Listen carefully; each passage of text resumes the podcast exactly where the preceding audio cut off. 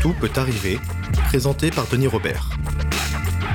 Activiste de 24 ans, 3 ans de prison pour deux cailloux, avec Loïc Schneider.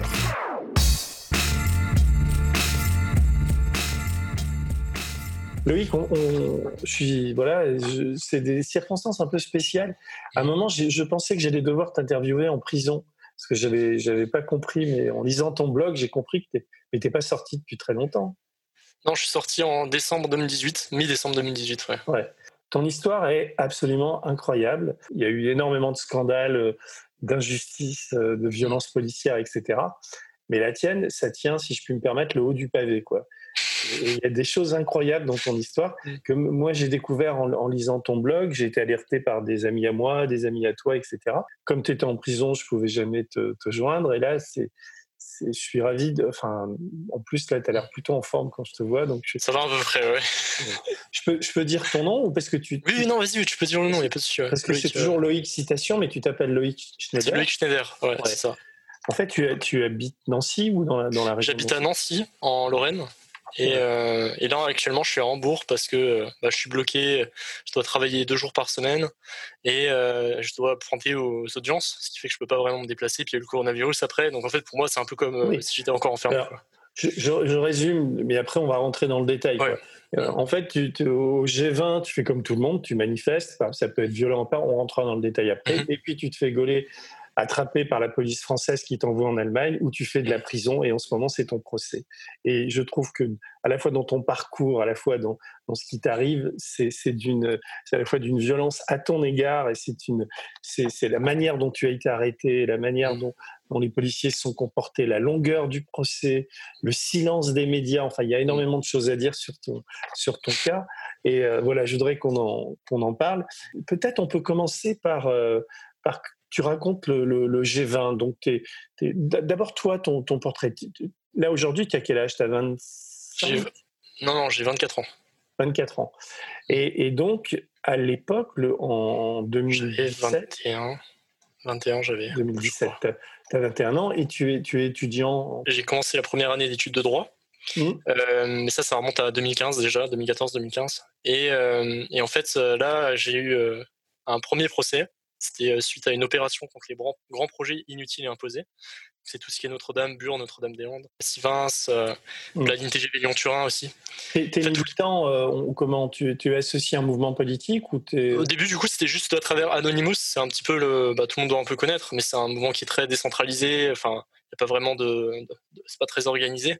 Et du coup, moi, je faisais des vidéos et j'écrivais des textes. Ils m'ont retrouvé parce que j'ai laissé des traces aussi. Et puis, des fois, il y avait des signes, des cibles aussi que je désignais. J'étais accusé d'avoir désigné des cibles.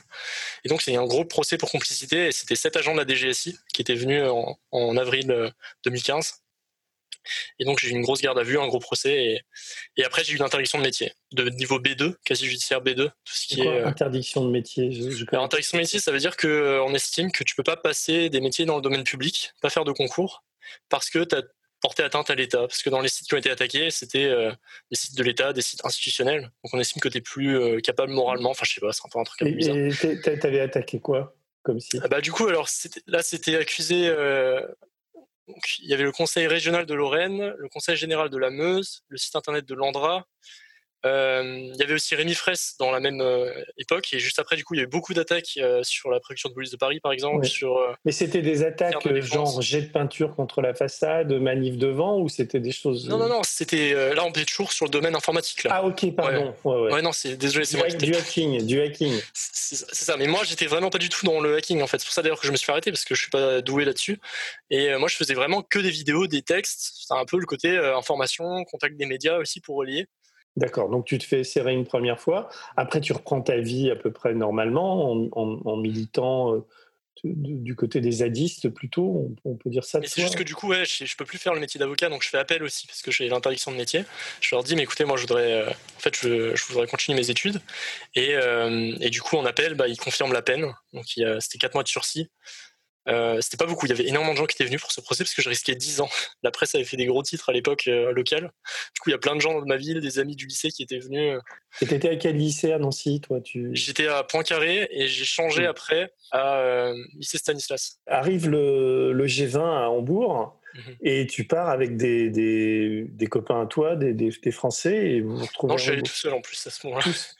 Ah ouais, t'es du genre. Euh c'est ça aussi qu'ils n'ont pas bien compris. Euh, mais mais qu'est-ce, qu'est-ce qui te prend à faire ça? T'es un pour Lonesome Cowboy ou t'es, t'es Mais pourquoi tu, tu, tu pars tout seul comme ça? Tu te dis. Non, bah ouais, non, mais moi, c'est les. En fait, ce qui, ce qui m'indigne beaucoup, moi personnellement, c'est bah, quand j'avais remarqué que quand j'habitais à Nancy, bah, c'était à travers News, hein, j'avais découvert Bure en fait, et je n'en avais pas entendu parler à l'école, pas dans les médias. Et moi, ce qui m'indigne, c'est ça, c'est le côté, c'est le niveau qu'au niveau local en fait, on n'a pas de prise sur nos vies, sur euh, l'endroit où on est. Il n'y a pas de pouvoir au niveau local en fait il n'y a pas d'organisation euh, vraiment citoyenne qui ont un poids. On se fait juste démonter par le côté national, par les entreprises, par les multinationales. Et pour moi, le G20, c'est vraiment le, concentré de tous les États les plus riches, du pouvoir centralisateur, de ceux qui se disent qu'ils mm. peuvent euh, trouver plein de solutions et qui en fait qui sont les responsables de, de, la situation qu'on connaît actuellement dans le monde. Dans la hiérarchie des responsabilités, c'est eux qui tiennent le, haut du pavé, on va dire. Mm. Et du coup, j'y suis allé vraiment pour ça, quoi, parce que moi, c'était pas très loin, c'était à Hambourg, et, du coup, je suis resté les quatre jours de là-bas, là-bas. Et je m'étais dit aussi, ça va être plutôt cool, parce que plein de gens disaient en Allemagne, c'est la désescalade. Mais quand je suis arrivé le, dès le premier jour, j'ai halluciné, c'était la manifestation Welcome to Hell. J'étais un peu à côté, et, donc il y avait la manif qui commençait, tranquille, quoi. Mais vraiment rien, rien de violent qui se passait. Et là, il y a les canons à eau qui arrivent, ils partent en allemand, et les policiers sont tous cagoulés, ils n'ont pas de numéro d'identification, donc c'est c'est très, ils sont assez bourrins quoi. Et là, ils commencent à charger de tous les côtés, vraiment, la manifestation. Et les gens, ils peuvent plus s'échapper. Donc, ils sont obligés d'escalader un grand mur il y a des vidéos qu'on voit, et tu as des milliers de personnes qui escaladent ce mur. Pendant ce temps, tu as des autres qui se font tabasser, mais vraiment par les, des coups de matraque à la tête. Il y a plusieurs dizaines de blessés, rien que le premier jour, très grave à la tête, avec euh, les, les, ambulances qui circulaient. Enfin, moi, j'ai halluciné, quoi. Et euh, j'ai bien aimé parce que on dit des escalades, mais là, moi, j'ai vu des gens escalader un mur, quoi. Et puis, tu avais mmh. des violences policières de tous les côtés. Et du coup, c'était. Euh, et à, partir de là, en fait, c'est passé. J'ai vraiment senti qu'il y avait une espèce de rage et une explosion de, de, rage dans plein de gens, quoi, en fait. Mmh. Et, et après, donc, il y avait, en fait, il y avait 30 000 policiers qui étaient déployés dans la ville de Hambourg. Et ils l'ont fait dans un quartier qui est aussi très alternatif, euh, juste à quelques pas d'un quartier très alternatif, un peu sur, qui est déjà dans, dans, la gauche en général. Et du coup, il y avait énormément de gens dans les rues, quoi. C'était, c'était juste immense. Et là, là, toi, on va dire que tu, tu, tu jettes quelques pavés, tu, tu jettes des pétards, enfin, qu'est-ce qui non, plus dans le, concret. Non, j'ai aussi participé à d'autres euh, actions. Euh, il y a des vidéos d'ailleurs de la police aussi, on me voit faire ça, où je fais des sittings euh, non violents. Donc je m'assois. En fait, parce que tu avais les voitures vitres teintées, des grosses voitures riches, où tu avais les participants du G20. Qui, parce que c'était interdit de circuler, c'était que les, policiers qui pouvaient circuler dans les rues, mmh. et que les participants du G20. Du coup, c'était assez simple de voir qui, qui, qui fallait bloquer dès qu'il y avait une voiture un peu Mercedes euh, vraiment euh, très très riche quoi.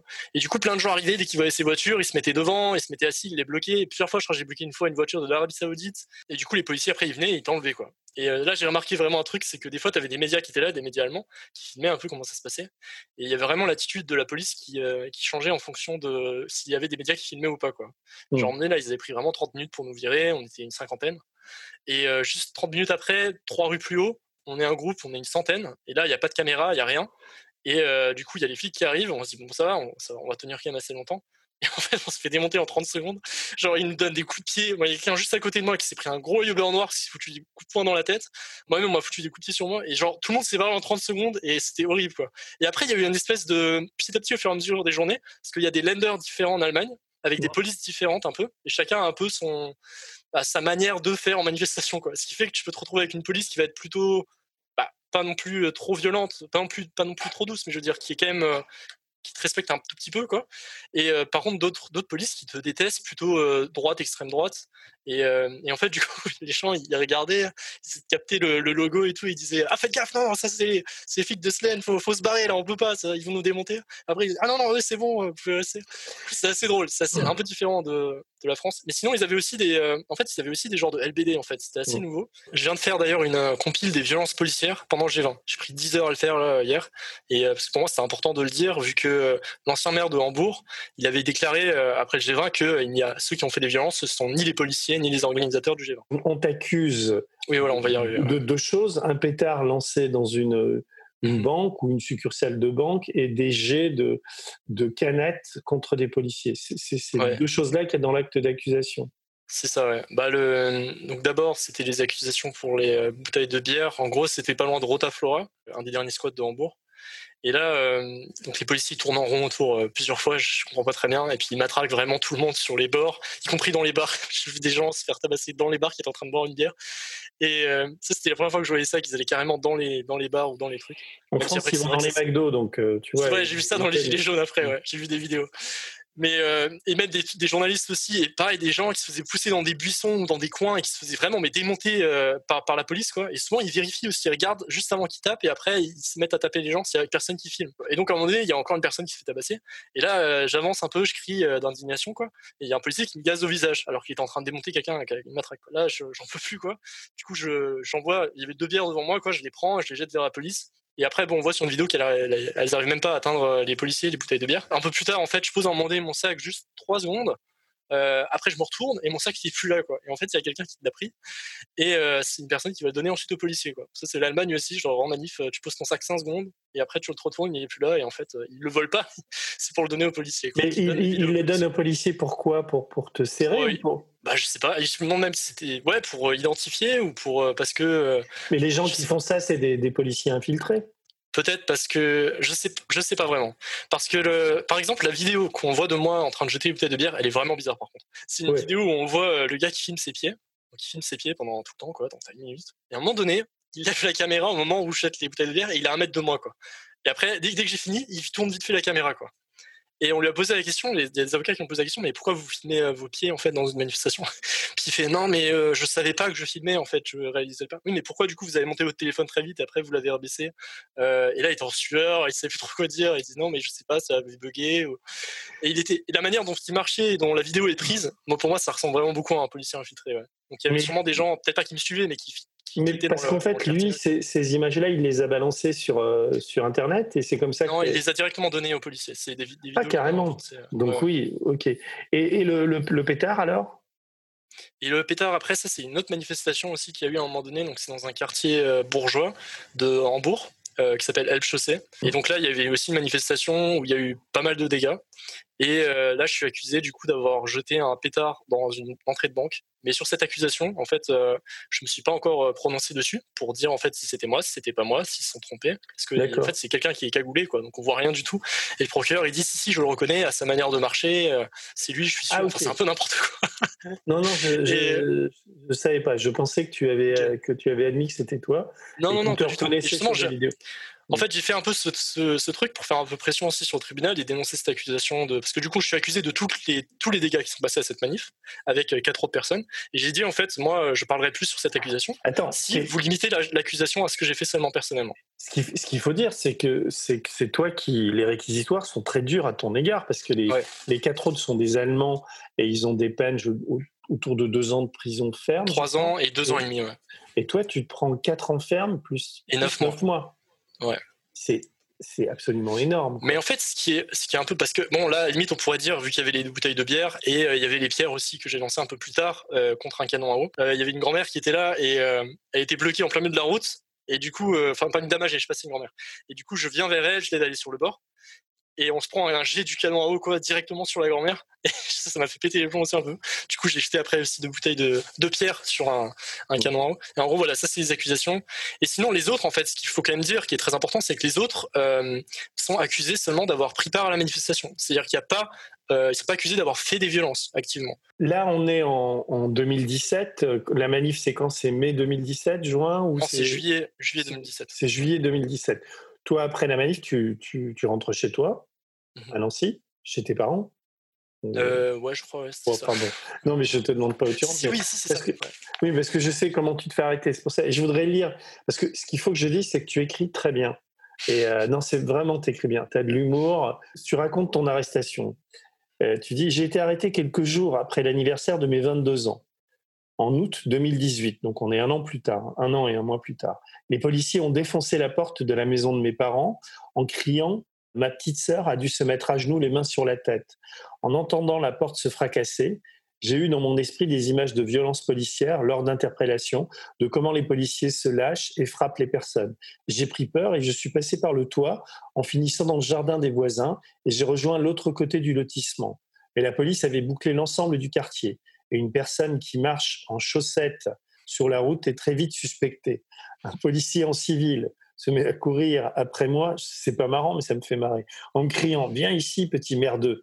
Ayant ressenti dans sa voix une certaine animosité, je juge préférable de ne pas répondre à son invitation qui, si c'était moi qui lui avais dit merdeux, euh, relèverait de l'outrage. Je me retrouve alors dans le jardin, puis le garage d'un voisin pris au piège. Étant contre le mur, contraint d'attendre que le policier arrive, ce dernier me saute dessus et me tord le poignet droit alors que je me laisse faire. Je lui fais la remarque de sa violence inutile et il me réplique Estime-toi heureux que je ne t'ai pas tiré dessus. Vu sous cet angle, je m'estime effectivement heureux d'être encore en vie. Il est vrai que de nombreuses interpellations policières ont comme fâcheuse tendance à se transformer en peine de mort. Mais ce triste sort est davantage réservé aux personnes racisées habitant dans les quartiers populaires. En France, il ne passe pas un mois sans décès lors d'interpellations. La porte du garage finit par s'ouvrir, des policiers, gendarmes, baqueux et civils cagoulés apparaissent, armes automatiques à la main, peut-être 30 membres des forces de l'ordre. Donc là, on est dans un quartier de, Nancy ou c'est Toul ou c'est Laxou, juste à côté. Ouais, c'est ouais, Laxou. Et toi, tu es peinard chez toi, tu t'attends pas du tout à ça à ce moment-là. Tu sais que tu étais recherché ou pas? Non, non, je savais parce qu'en fait, euh, bah, il y a un texte que j'ai écrit aussi avant, peut-être tu l'as pas lu celui-là. C'est Je choisis la cavale, qui a été posté sur Mediapart, sur le blog. Et en fait, ça faisait trois mois que j'étais recherché. Euh, les... Donc il y a eu une grande perquisition déjà en mai 2018. Euh, moi, j'étais arrêté en août 2018 une perquisition simultanée en France, en Allemagne et en Suisse. Donc les quatre euh, d'Allemagne sont fait arrêter. Moi, j'étais pas chez moi, j'étais euh, dans la forêt euh, en train de faire pousser des légumes. Et donc j'ai continué à faire ça pendant trois mois parce que je voulais pas. Je voulais continuer à faire pousser des légumes, je voulais pas aller dans ce truc complètement délirant. Surtout que en fait la Suisse, ce qui est intéressant, c'est qu'il y a eu la perquise et au moment où les autorités suisses ont dû les rendre, du coup les données aux autorités allemandes, là ils ont regardé les accusations ils ont dit, mais attendez, en fait là, c'est pas clair, les chefs d'accusation, on refuse de vous les donner. Donc actuellement, il y a toujours euh, des personnes qui euh, sont sous mandat d'arrêt européen, mais en Suisse. ils sont pas, protégés par, par, par l'indépendance de la Suisse. Ce n'est pas le cas en France. Donc il y a quatre Ce n'est pas le cas en France. Il y a toi. Mais alors, ce qu'il faut, qu'il faut dire, et ce que je trouve absolument scandaleux dans ton histoire, c'est que tu, tu, te fais rattraper parce qu'il y a un flicage une reconnaissance faciale. On a l'impression d'être dans, que en Chine, il y a des caméras partout, et, donc on, on t'attrape à cause de ça. Ouais, alors en fait, c'est un système GAS, GAS, c'est un système de reconnaissance faciale qu'ils ont utilisé pendant le G20. D'ailleurs, au G20, bah, il y a la Chine qui est là, donc ils sont sûrement inspirés de la Chine. Et euh, ça fait un peu scandale aussi en Allemagne, donc ils ont effacé les bases de données. Mais par exemple, moi, dans mon procès, j'ai 80 gigas de vidéos. On me voit, euh, enfin, on me voit euh, moi, euh, sur euh, ceux qui disent, qui disent que c'est moi, sur la gare, marcher dans la rue. Enfin, c'est assez ridicule des vidéos qu'ils ont. Et donc, ça marche en fait après comme ça. Il y a un policier qui avait expliqué. Donc, il y a un logiciel qui est dans un pourcentage de, de chances qui pense que c'est, ça peut être moi. Et après, c'est un policier qui choisit, qui confirme si oui ou non c'est vraiment moi. Et nous, ce qu'on avait demandé, c'est d'avoir justement la, totalité de ces, de ces pourcentages pour savoir s'il n'y avait pas à un moment donné bah, un pourcentage faible. Et en fait, là, oui, bah, en effet, vous avez, vous avez vraiment confondu. Ou si les policiers ont à un moment donné juste fait des fausses manips. Enfin bref. Donc, ils font cette opération de fichage et de, flicage. Ils arrivent à te, retrouver. Euh, mmh. ils, arrivent chez toi. Là, tes, rapports familiaux, tes parents, tout ça sont, sont assez cool avec toi ou ils se oui, non non ça va. Bah, mes parents c'est pas la première fois que, que je me prends une garde enfin que je me prends une perquise. Il y avait déjà du coup la DGSI sept agents de la DGSI la direction générale de l'intérieur quand il y avait des attaques informatiques. C'était pas la première fois malheureusement mais, dans mais le, truc mais ils étaient pas là d'ailleurs mes parents.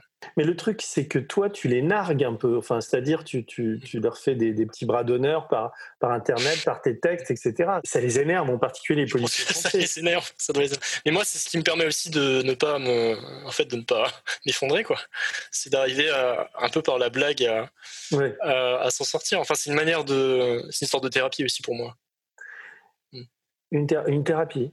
Ouais, carrément. De fait de pouvoir dire les choses et de pouvoir euh, d'une certaine manière, les tourner en, ridicule et le faire d'une manière humoristique, parce que c'est vrai que c'est complètement dingue. Ah d'ailleurs, juste un truc aussi que je veux te dire, c'est que pendant, les, pendant qu'il y avait les investigations, donc oui déjà aussi ils ont pris mon sac à dos à un moment donné, enfin ils ont retrouvé mon sac à dos et dans mon sac à dos il y avait ma carte d'identité. Et, euh, et sinon ils sont aussi à un moment donné fait, il y avait la police de Hambourg qui est allée à Bure rencontrer la police de Bure. Mm. là où il y a le projet d'enfouissement des déchets nucléaires. Et ça, c'était avant, euh, c'était pendant les, les, investigations encore.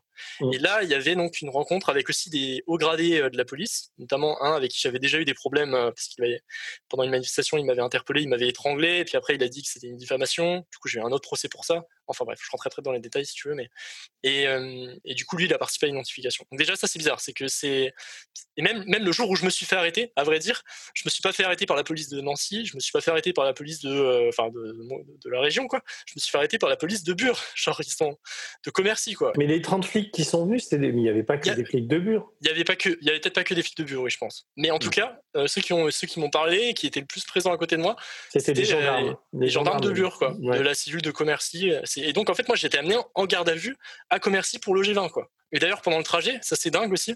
Je pense qu'il a dit ça pour me faire peur parce qu'ils ont probablement rien, c'est juste pour faire peur. Mais il m'a dit ah c'est très bien, ton procès sur le G20 ça va salir ton image et ça va nous servir quand tu reviendras parce qu'on va te remettre en garde à vue pour Bure euh, pour d'autres choses. Là, euh, enfin quand tu te fais arrêter, tu te qu'est-ce qui se passe dans ta tête? Enfin, tu te... d'abord, il y a ta petite sœur. Enfin, elle a quel âge ta petite sœur? Parce qu'on sent que tu es très attaché à elle. Elle, avait, 19 ans. Ah oui, elle n'est pas si petite que ça, mais quand même, elle est très marquée par, par, par, tout ça. Quoi. Enfin, Et d'ailleurs, ils veulent te faire. Euh, euh, ils te mettent des menottes et ils veulent que tu laisses tes chaussures avec tes menottes. Ouais. Ouais, le passage là, il est ouf. Ouais, c'était. J'arrivais pas, j'avais les mains derrière le dos, bah, bah c'est en déclaration. C'est un peu compliqué, quoi. Mais elle, elle, était vraiment incroyable. Enfin, elle était très. Je l'avais jamais vue comme ça, ma petite sœur. Elle était très forte à ce moment-là et ça m'a fait. Elle avait. En fait, elle a, elle a, carrément dit aux gendarmes euh, ce qui se moquait de moi. J'arrivais pas à faire mes lacets, quoi, avec les menottes. Mais, mais, mais enlevez-lui les menottes, laissez-lui laissez mettre ses lacets, quoi. Et là, direct, bam, il y avait un espèce de. Ils se moquaient plus, ils regardaient le sol, ils étaient gênés. Et euh, il y a un policier qui m'enlève les menottes. Quoi. Et ça, c'est juste. Enfin, il y avait une puissance dans, sa, dans sa voix, ça m'a. Et raconte-moi, à ce moment-là, les, les, policiers de, de France, hmm. tu vas aller en prison en France et après tu vas aller en, à Hambourg. Comment ça se passe? Du coup, euh, je, suis, je reste un mois euh, à Maxéville, la prison de Maxéville à Nancy. Et là, il faut en fait juger sur la légalité du mandat d'arrêt européen, donc s'il doit être extradé ou pas. Donc là, en gros, si j'étais suisse, bah, je, serais, probablement sorti, vu qu'ils n'ont pas voulu faire sûr. Mais bon, nous, la police et l'institution ont voulu suivre, donc il y a eu un procès. Et euh, oui, quand, ah oui, ça c'est dingue aussi. Genre quand j'étais amené du procès euh, vers, euh, enfin de, de, de, la prison jusqu'au procès à, à Nancy, c'est les ERIS cagoulés, donc c'est les unités un peu d'intervention spéciale euh, dans les prisons qui viennent quand il y a des gros problèmes, quand tu as des grosses fights. Donc c'est des gros mastodontes, mmh. tout, tout, habillés en noir, cagoulés, avec des grosses armes automatiques à la main, et, euh, et ils parlent pas et tout. Et du coup, je dû mettre à poil devant eux, ils me fouillaient, enfin c'était n'importe quoi. Après, je rentre dans les 4x4 blindés, on prend toute la route pour se déplacer dans une formation en diagonale avec l'arme ah oui, à la fenêtre. carrément le, le, terreau, quoi. Alors, n'importe quoi. Alors que je sais pas, tu, es peut-être grand, mais t'es pas, non, pas je suis complètement fin. Ouais, j'ai maigri en plus. Je suis très très hmm. fin. Et, euh, et, du coup, il parle pas. Et là, à un moment donné, on est dans une pièce d'attente juste avant le procès, quoi. Et il y en a un, il bouge ses jambes comme ça, il se sent pas très bien. Je sais pas, il est un peu tracassé, un iris, quoi. Et du coup, il y en a un, il me fait, euh, tu sais que tu coûtes cher? Et, euh, du coup, je comprends très bien pourquoi il se met à me dire ça là d'un coup. Et je lui dis, ah, je me dis, ah ouais, en fait, il a l'air d'être un peu gêné peut-être par la situation. Il me dit, qu'est-ce que je fais de ma vie? Du coup, je me dis, bah, je vais répondre à sa question. Je vais trouver un truc, un argument, quoi. Et là, je fais, mais euh, est-ce que vous savez qu'à Bure, il y a 40 millions d'euros qui sont donnés chaque année en Meuse pour, euh, pour faire accepter le projet d'enfouissement des déchets nucléaires et, euh, et, là, il dit Mais qu'est-ce que je fasse? Je fais Non, je, je rien, je voulais juste, que, je voulais juste rappeler ce qui coûte cher. Et après, il a, il plus rien envie de dire. Mais euh, bref, après, du coup, j'avance avec les deux Eris cagoulés, euh, un à ma droite, un à ma gauche, en plein milieu du tribunal. Il reste aussi là, il reste présent et même quand j'étais devant un juge. Et là, il y a mon frère qui m'appelle, qui est pasteur, et il me jette un petit bout de papier parce qu'on ne pouvait pas se parler depuis le début, et, et, du coup, il y avait un mot d'encouragement dedans. Quoi. Et j'arrive à le rattraper avec les menottes. Et euh, lui, il a crié mon frère, et tout ça, ça a été relié aussi avec euh, l'Est républicain qui avait fait un papier à l'époque, il était, était, présent dans la salle. Et je me suis fait plaquer au sol, il a appuyé très fort sur mon cou pour que je lâche le, papier. Et après, l'audience a repris. n'importe quoi. L'État français décide de te donner à la, à la justice allemande. Et, et, du coup, tu as fait combien de mois de prison en France? Un mois de prison en France. Et là, À, Hambourg, quand, tu, arrives en Allemagne, tu te dis, bon, euh, qu'est-ce que tu te dis d'ailleurs? Ce que je me dis? Euh, bah, en fait, déjà, j'ai pas très bien, j'avais pas très bien compris ce qui se passait parce que déjà, je m'étais dit qu'il s'était trompé aussi, vu que l'accusation, euh, quand ça a été lu dans le tribunal à, à Nancy, ils ont dit en gros que j'étais accusé de d'avoir brûlé des voitures, je crois 19 voitures, je sais pas quoi, et euh, blessé quelqu'un dans un bâtiment, enfin n'importe quoi quoi. Et, euh, du coup je me dis non, ils sont en fait c'est ouais, ils ont vraiment dû se tromper de personne, ça va pas, il y a des choses que qui vont pas là. Et euh, Et, et, ça, ça me tracasse pas mal. Mais ouais, quand j'arrive, bah, je sais pas, c'est le gros choc. En plus, je comprends rien quand on me parle parce que je parle pas Et euh, c'était juste horrible. Et le transfert aussi était horrible. Mais ça, je le raconte mais là, en détail.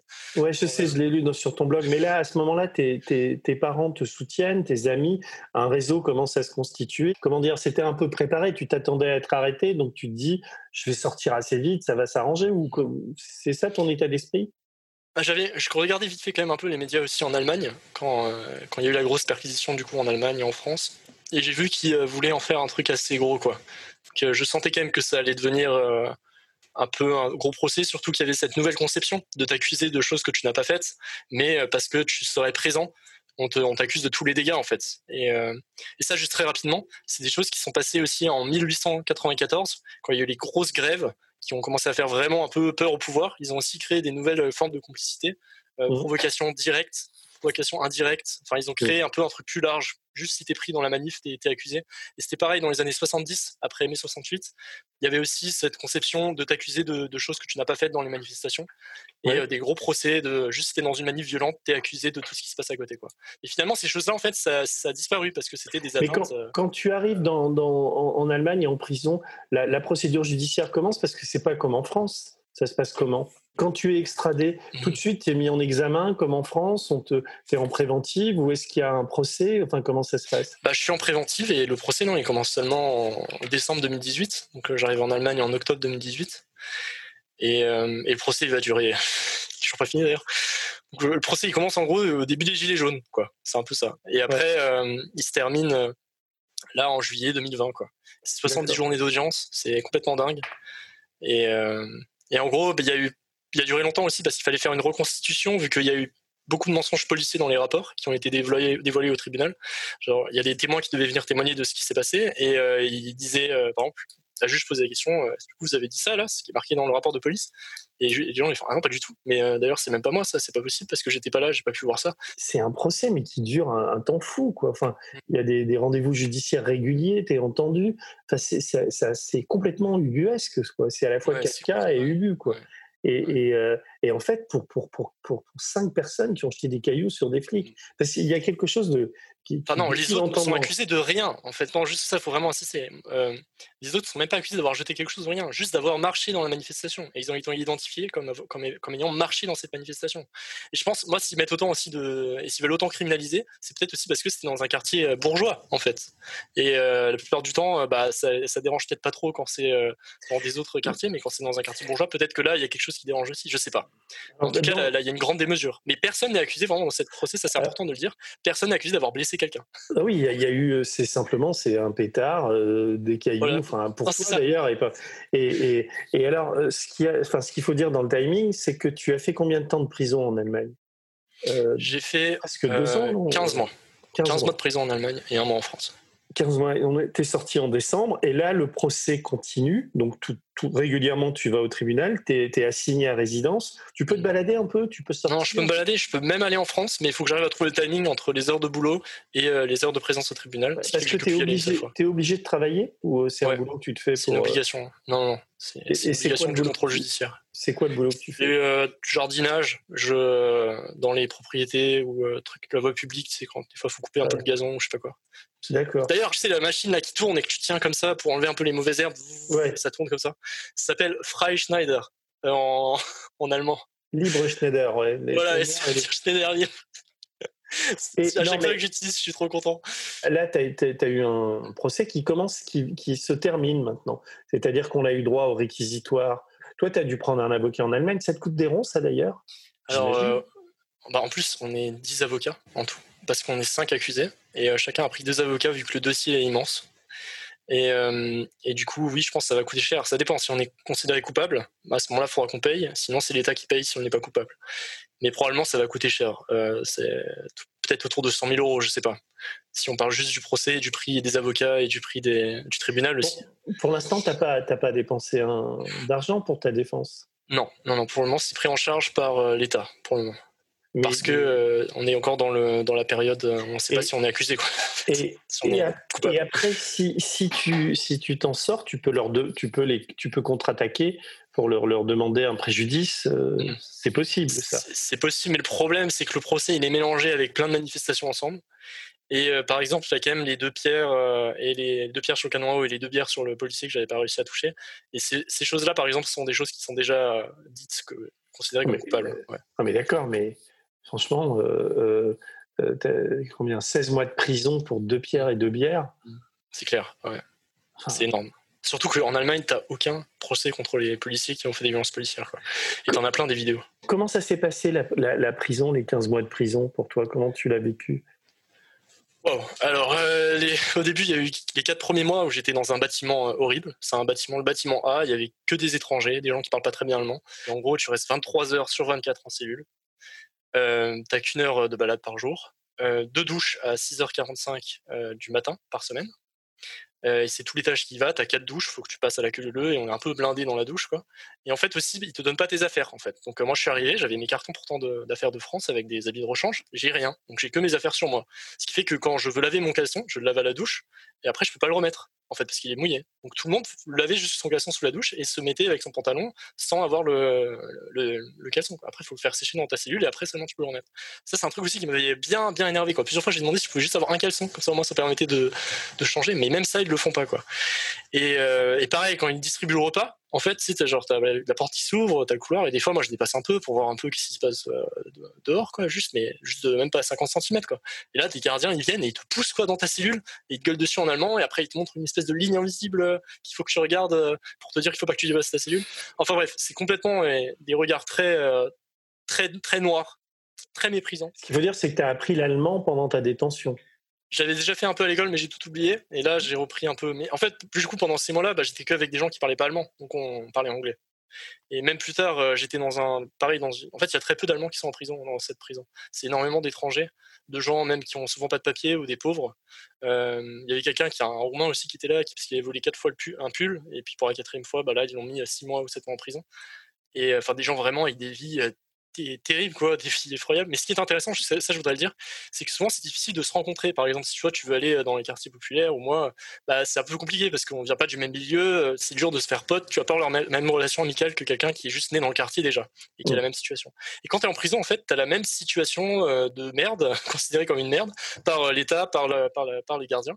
T'étais pas dans une grande solitude en prison, tu as réussi à nouer des contacts, as, tu, tu, as beaucoup lu, je crois, beaucoup de gens t'ont envoyé des livres, as, tu t'es finalement cultiver un peu non? Comment hmm. comment Au début, j'arrivais à lire, mais après, j'arrivais plus à lire. J'arrivais plus à me concentrer en fait. C'était euh, ça, en fait, ça te bousille quand même le cerveau, c'est pas, c'est pas l'idéal.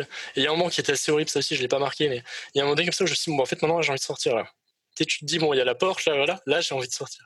Et en fait, tu peux pas, tu peux pas sortir.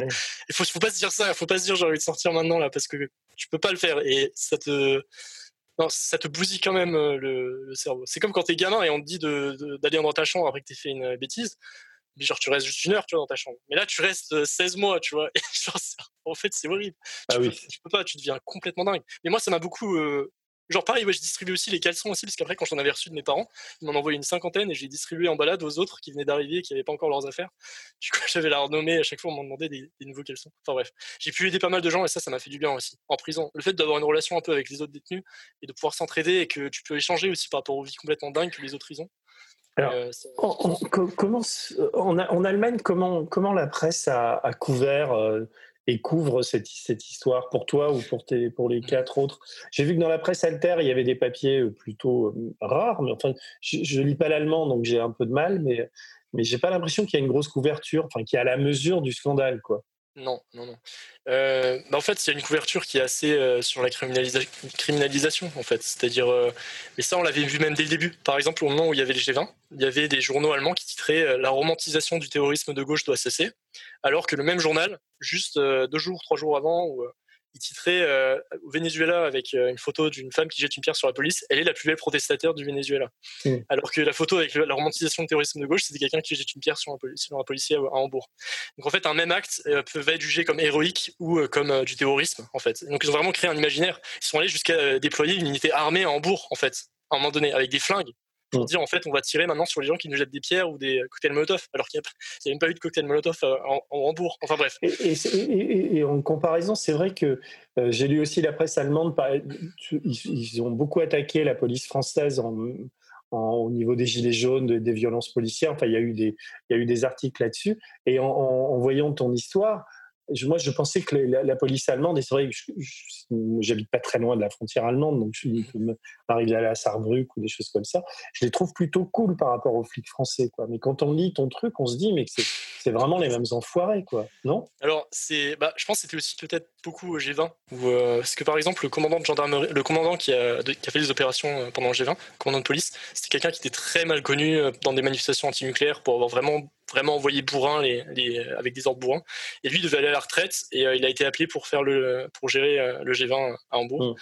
Et du coup, il y a, enfin, ouais, il y avait il y a eu beaucoup de débats aussi au sein de la police allemande très grosse critique de ce qui s'est passé, que c'était pas du tout la désescalade. Enfin, alors, oui, bah, c'est un peu comme en France, il y a une fracture entre une police, disons, républicaine et une, et une, police euh, euh, plus, euh, enfin, moins républicaine, quoi. Enfin, il y a, mmh tu vois le débat qu'il y a sur le racisme, etc. Mhm. En Allemagne, il y, a, ça aussi ou, moins? Alors j'ai du mal à saisir ce truc, mais je pense que c'est un débat aussi qui est là. Ouais. Bah, il n'y a pas longtemps encore, euh, il y avait quelqu'un qui voulait dénoncer ça, le fait qu'il y avait du racisme dans la police en Allemagne. Je crois qu'il y a même carrément un, des représentants de l'État qui a porté plainte là récemment contre euh, cette personne pour diffamation. Et donc, donc la, la, presse couvre pas tellement ça, enfin ne dénonce pas le scandale en Allemagne et en France, c'est quasiment rien.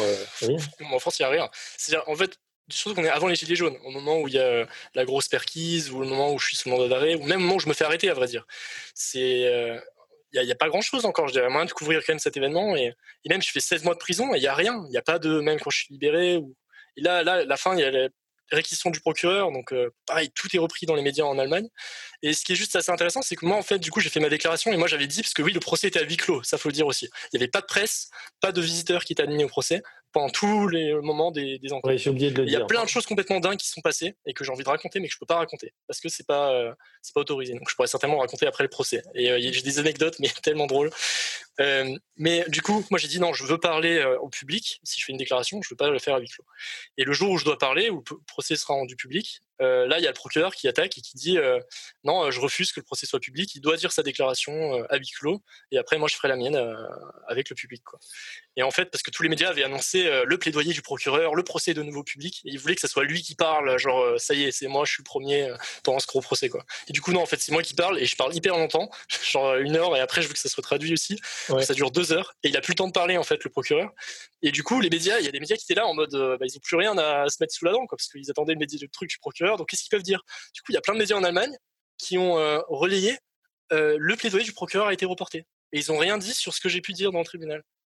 Et euh, après, il y a d'autres médias qui ont repris quand même un peu. Toi, tu as dit quoi à ce moment-là? C'était quoi ta... J'ai fait donc le texte que tu euh, que as lu là, tout. Mais... Le texte, je l'ai lu au tribunal.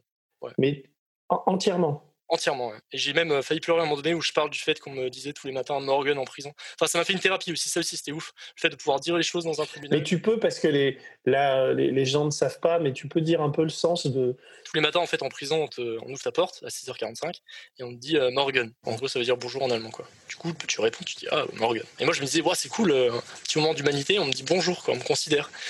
Et à un moment donné, j'en ai marre quand même, parce que bon, c'est un peu, un peu énervant de dire toujours bonjour en prison, et j'ai pas envie de dire bonjour, parce que c'est toujours la même journée de merde, donc euh, c'est plutôt un mauvais jour, quoi.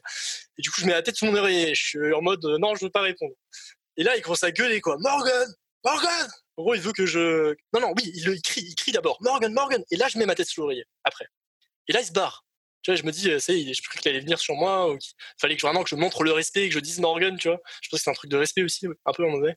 Mais en fait, non, il se barre. Et là, je me dis, ah non, c'est bizarre, pourquoi il s'est barré? Il m'a crié deux fois dessus, et puis j'ai mis ma tête sur mon oreiller. Du coup, je me suis c'est parce que j'ai bougé, mais pourquoi il se barre si j'ai bougé, quoi? Du coup, le lendemain, je fais un test, je rien, rien, il ouvre, il dit Morgan, et là, je lève mon pied, quoi, comme ça, là. Et euh, il se barre. Et là, là, ça m'a, là, ça m'avait fait hyper mal. J'ai eu un, gros coup de, je sais pas si tu, tu comptes pas ton sang que t'entends en toi ou. Euh, t'entends tes coups de marteau là à l'intérieur. Moi, ça m'a fait ça. Et en fait, j'ai compris que on te pose la question tous les matins si t'es encore en vie, en fait. Genre, euh, est-ce que tu t'es suicidé, est-ce que tu t'es pas suicidé? En fait, c'est ça, que, ça que Morgan veut dire. On te le dit d'une manière cachée, quoi. Ah et ça, c'est horrible. Ouais. Parce qu'il s'en fout de me dire bonjour. Il veut juste savoir si je suis encore en vie. Si je lève le pied, pour lui, c'est bonjour. Moi, je dis jamais bonjour en levant le pied à quelqu'un. Enfin, je sais pas. Par contre, en coronavirus, des fois, tu fais ça, mais. ah oui, euh, donc, tu as dû apprendre tous les codes de la, de la prison par toi-même, quoi. Ça, ça c'était ça c'est le truc qui m'était qui m'avait un peu fait mal. Mais après, sinon, après sinon, c'était j'ai pu changer après 4 mois. On avait 3 heures ouvertes et là, euh, on, on, se mettait à faire du jeu, le jeu, le risque. Oh, vas-y, attends, je te montre très rapidement. Euh, j'ai fait ça du coup sur des, euh, des, plateaux de boîtes de Kellogg's en prison que les, les détenus ils achetaient. Et ça, c'est un plateau de risque que j'ai fait. Ah ouais, je vois, ouais. Et tu, et tu jouais avec ça et avec tes, tes collègues en prison? T'entends pas par contre. Celui-là aussi, il est, euh, il est assez gros. T'as deux royaumes, euh, enfin bref. Mais je les mettrai en photo, je les, publierai les plus tard. Parce qu'en fait, dans le, dans le risque de base, tu peux que jouer qu'à 6 et on était 12. Du coup, j'ai fait des figurines après aussi avec de la farine et de l'eau. Et on s'éclatait. Et franchement, c'était trop bien. Au début, par exemple, on mangeait pas tous ensemble parce que tu as une cuisine et ceux qui avaient de l'argent, ils bouffaient entre eux et ceux qui en avaient pas, ils se démerdaient. Et moi, j'essayais de faire un peu pour tout le monde à chaque fois. Et euh, dès qu'on se mettait à jouer au risque, vu que on, faisait à manger aussi en même temps, bah, des fois, euh, on s'est dit non, mais en fait, enfin, c'était naturellement, on se disait en fait, c'est cool vu qu'on joue ensemble, bah, c'est cool si on peut bouffer ensemble aussi. Et du coup, petit à petit, les gens ont commencé à mettre en commun, même ceux qui avaient plus de fric que d'autres, des détenus un peu qui étaient plus dans les trafics de drogue, qui peut-être avaient plus d'argent. Du coup, on se faisait des grosses bouffes ensemble en jouant au risque, c'était trop bien. Et tes, co-détenus, c'était quoi la, plupart? Alors il y avait euh, il y avait que deux Allemands, sinon il y avait des Polonais, euh, il y avait un Chilien euh, qui d'ailleurs n'avait plus d'argent parce que les banques étaient détruites à un moment donné pendant les manifs. Je sais pas dit dans la déclaration. Il n'arrivait plus à avoir de fric. Toutes les banques étaient mmh. pétées et ses parents, sa famille lui téléphonait et disait non, bah, désolé, on fait la queue là, il y a l'armée qui protège la banque, on n'arrive pas, pas à envoyer de l'argent. Et il y en avait un autre aussi qui était là du, du Rojava, un Syrien, euh, qui s'était barré euh, du Rojava parce qu'il voulait pas faire le service militaire obligatoire. Enfin, il y avait une famille, il voulait pas se mettre dans. Tu as écrit un très beau poème sur le, le Rojava que j'ai vu. Ah oui, tu l'as vu. Oh, trop bien. C'est rare les gens qui, euh, qui connaissent ça. C'est trop bien. Ça me fait plaisir que tu l'aies lu. Ok, c'est sur le site de la Neige sur Hambourg. Ouais. ouais. Et, et, sinon, il y avait aussi des, un Albanais. Il y a un Albanais qui a fait la Tour Eiffel avec des trucs pour nettoyer les oreilles. Genre, il mmh. coupait les trucs de coton, après il prenait de la colle. Il voulait toujours que je lui achète de la colle parce qu'on peut qu'acheter un, un, col de stuc par semaine. Et, et, du coup, il a fait une Tour Eiffel. Il voulait me la donner à la fin, mais finalement, j'ai pas, pas accepté. Mais c'est dingue. Il y avait plein de gens de ouf. Et en fait, ce qui est ouf en prison, c'est qu'on n'a pas vraiment. C'est dommage qu'on puisse pas partager avec les détenus ou vivre leur vie à un moment donné en tant que citoyen. Genre, on se dit, bah ouais, moi j'ai envie partager un une journée ou deux là maintenant avec des détenus, j'aimerais vivre comme eux. Parce que ça pourrait vraiment changer plein de choses et humaniser un peu plus les détenus. Parce qu'on les considère vraiment. Et juste ça, je voudrais dire aussi très rapidement, euh, j'ai pas vu euh, de, de, riches en prison, quoi. J'ai vu que des gens très pauvres. Et pour moi, en fait, ça, ça m'a fait un titre. Euh, on dit souvent que c'est un choix individuel si tu fais quelque chose qui va aller jusqu'au délit. Mais en fait, non, c'est pas un choix individuel. Il y a des conditions sociales qui te poussent à aller au délit. Et les plus gros délits qu'on voit en prison, bah, c'est pas ce qu'on pense dans les séries télévisées de gros meurtriers avec les mmh. gentils policiers héroïques. En fait, non, ça, c'est moins de 5% des gens. Et, des assassins, la plupart des gens, c'est des gens très pauvres. Mais ce qu'il faut dire, c'est pendant ton temps de prison, on vient te chercher, on t'amène au tribunal, on est chaque fois obligé de raconter la même chose, quoi. Enfin, je veux dire, en plus, l'histoire, elle est ridicule. Non, mais c'est là où je comprends pas. Comment ça se passe? Qu'est-ce qu'ils te demandent? Qu'est-ce que tu dis? Et c'est un jour sans fin. Chaque fois, tu répètes la même chose. ça, ouais. Non, mais en fait, bah, déjà, moi, j'ai décidé de pas parler euh, pendant le, le huis clos. Je disais que je ferais une déclaration à la fin enfin, la fin au moment où vous enlevez le public, je ferai une déclaration. Et, euh, et du coup, non, après, ce qui s'est passé, c'est qu'il y a eu beaucoup de témoins. En fait, ils ont fait venir tous les témoins qui habitent dans ce quartier un peu euh, riche pour qu'ils viennent témoigner de la journée, quoi. Et, euh, et du coup, tu avais des témoignages différents. Et bon, il y en a des témoignages qui sont complètement construits, ça, je voudrais quand même le dire. Et à un moment donné, il y a quelqu'un qui dit qu'elle a rencontré quelqu'un de la un manifestant allemand, euh, Black Bloc, qui lui a dit euh, que euh, non, non, non, ce qui, ce, qui, se passe ici, c'est pas du tout non, on veut pas ça. Et, d'ailleurs, il y a des trains qui viennent de France, ils veulent foutre le feu. enfin bref, il y avait vraiment une construction de le français autour de, autour de moi. Et des fois, je trouvais que les témoignages étaient pas du tout honnêtes, la manière dont c'était raconté. Enfin bref. Et, et donc, tu, retournes au tribunal euh, et, à, un moment il y, aussi, il, y avait aussi un, des spécialistes de l'extrême gauche qui étaient là pour parler des policiers spécialistes. Et euh, mais des experts. Ouais, les experts, mais ils étaient paumés parce que du coup, les, tribunaux essayaient de poser des questions, mais ils n'arrivaient pas bien à répondre. mais alors, comment ça s'organise, tout ça? Alors, bah, c'est très spontané, c'est vrai que c'est difficile à dire, c'est des gens très différents.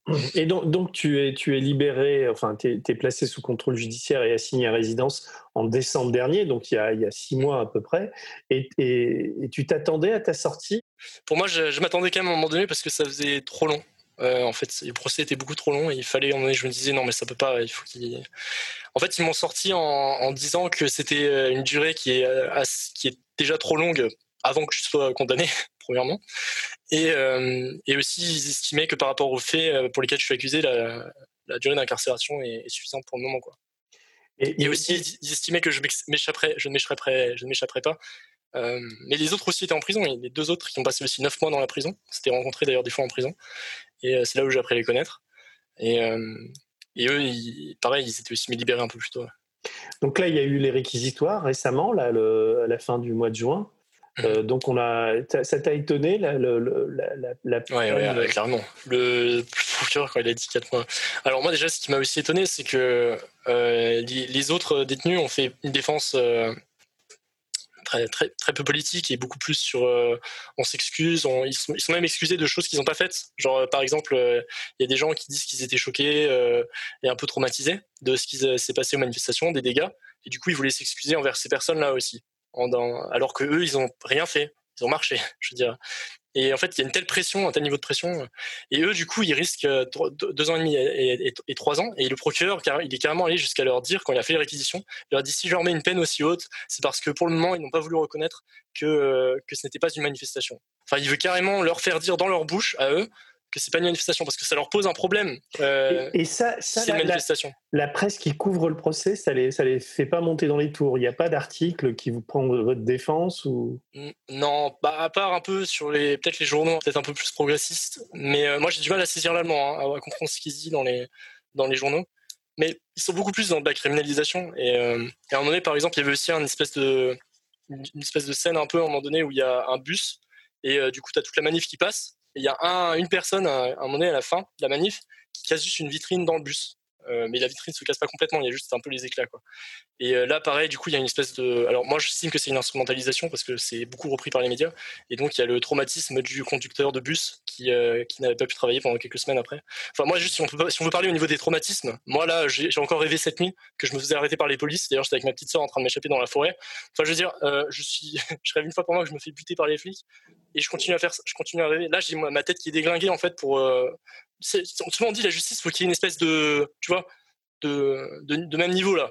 Moi, j'ai pas été traumatisé pour une semaine. Hein. C'était euh, là, ça fait ça fait deux ans et je pense que ça va être toute ma vie que je vais être traumatisé. Donc, euh, c'est juste n'importe quoi. Écoute, euh, et, là, donc, quand il, réclame 4 ans de prison, toi, tu te dis, t'es abattu à ce moment-là ou tu trouves ça tellement dingue que. Bah, déjà, ce que ce que j'espère, euh, et c'est que en fait, si je suis condamné à, devoir retourner en prison, je peux faire appel. Et euh, du coup, il y a un temps d'appel avant, euh, et ça dure un an à peu près. Et pendant ce temps d'appel d'un an, bah, je suis dehors normalement. Et du coup, c'est ça, c'est ce que je me dis actuellement. Mmh. C'est-à-dire que je me dis que je vais probablement pas retourner directement en prison, parce que je pourrais faire appel. Mais le procureur, ça, ça m'a fait un peu froid dans le dos, il a demandé en fait une mise en détention directe, la remise en détention directement. Et euh, au moment où il a, ça a été traduit, moi j'ai pas compris. Je me suis dit ah merde, je vais devoir retourner en prison direct là quoi. Et euh, après mon avocat m'a rassuré. Euh, ce serait du coup il y a quand même un risque. Il y a mon avocat estime à 10% de chance que le 10, le 10 juillet je retourne en prison directement. Et tu as, tu, as de bons avocats? Enfin, tu es content de tes avocats ou... Ouais, je suis content de mes avocats. Après, euh, on a beaucoup discuté. Moi, je, leur ai dit que je voulais être euh, dans une posture, euh, pour moi, qui est importante d'être honnête. Du coup, c'est pas forcément très stratégique tout le temps. Genre, quand je dis, voilà, j'ai jeté des bouteilles de bière, qui est, je voulais viser les policiers, tout ça. Bon, on avait déjà eu des discussions un peu sur ce qui pourrait être intéressant de dire, mais moi, je voulais vraiment rester sur un truc honnête. Mm. Après, concrètement, j'ai l'impression que vu ce qu'on dit ou pas, parce que les autres ont vraiment une stratégie de défense différente, essayer de s'en sortir au mieux euh, euh, mm. et de dire on voulait pas ça, on, s'est barré de la manifestation, on voulait pas qu'il y ait tous ces dégâts, machin, tout ça. Euh, Mais du coup, même, même par rapport à ça, il risque trois ans en fait. Donc, moi, j'ai fait un truc offensif ou pas. Ça. Ouais, et tes parents ou tes amis ont essayé d'alerter la, presse en France ou il y a, eu Mediapart qui est venu, qui a mm. fait un, un article moi, j'étais encore en prison. Peut-être les Républicains avaient quand même fait un truc au début aussi. Il va y avoir le, média, et puis moi, je vais suivre ça, mais je, je suis vraiment euh, enfin, content. Oui, je suis content de faire ta connaissance. C'est assez rare euh, de rencontrer des personnes comme toi, quoi, qui, qui, qui ont des convictions, qui vont au bout. Et euh, j'imagine que derrière l'humour et la distance que tu, tu as, il y a aussi de, une cassure, une douleur. Enfin, ce que tu vis est quand même peu commun. Et je trouve que là, tu fais preuve d'un grand courage. En tout cas, moi, je suis, euh, je suis assez ému par tout ce que tu racontes et j'espère que tu vas sortir de ce cauchemar euh, euh, bientôt et qu'on on reste en contact en tout cas. Tu as des choses à dire encore? Enfin, tu vois.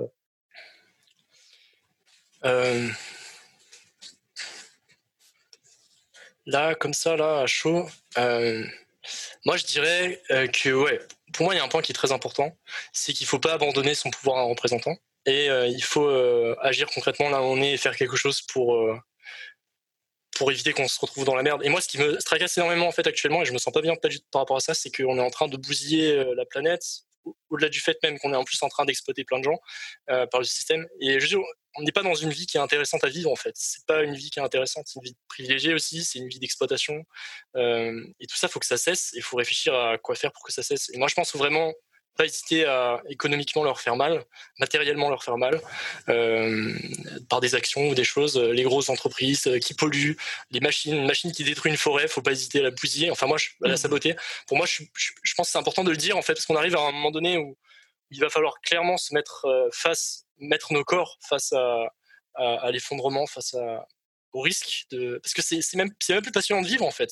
Moi j'aurais bien aimé vivre dans une et pareil ça aussi je trouve c'est vraiment on n'est pas du tout dans un truc qui est dans un progrès ou avancé ou quoi que ce soit parce que ah, ça aurait été de laisser le choix en fait. Mais euh, par exemple ok là tu es dans la civilisation capitaliste si tu veux tu peux aller vivre euh, maintenant cette autre civilisation qui est amérindienne où euh, ils vivent de leur coin ils font c'est des choses voilà puis c'est en gros chacun partage un peu. Mais nos, nos trucs c'est non on prend toute la place on défonce toute la planète et t'as plus d'opportunité de faire autre chose et on te dit que c'est la manière meilleure manière et qu'il y a plein de progrès là-dedans.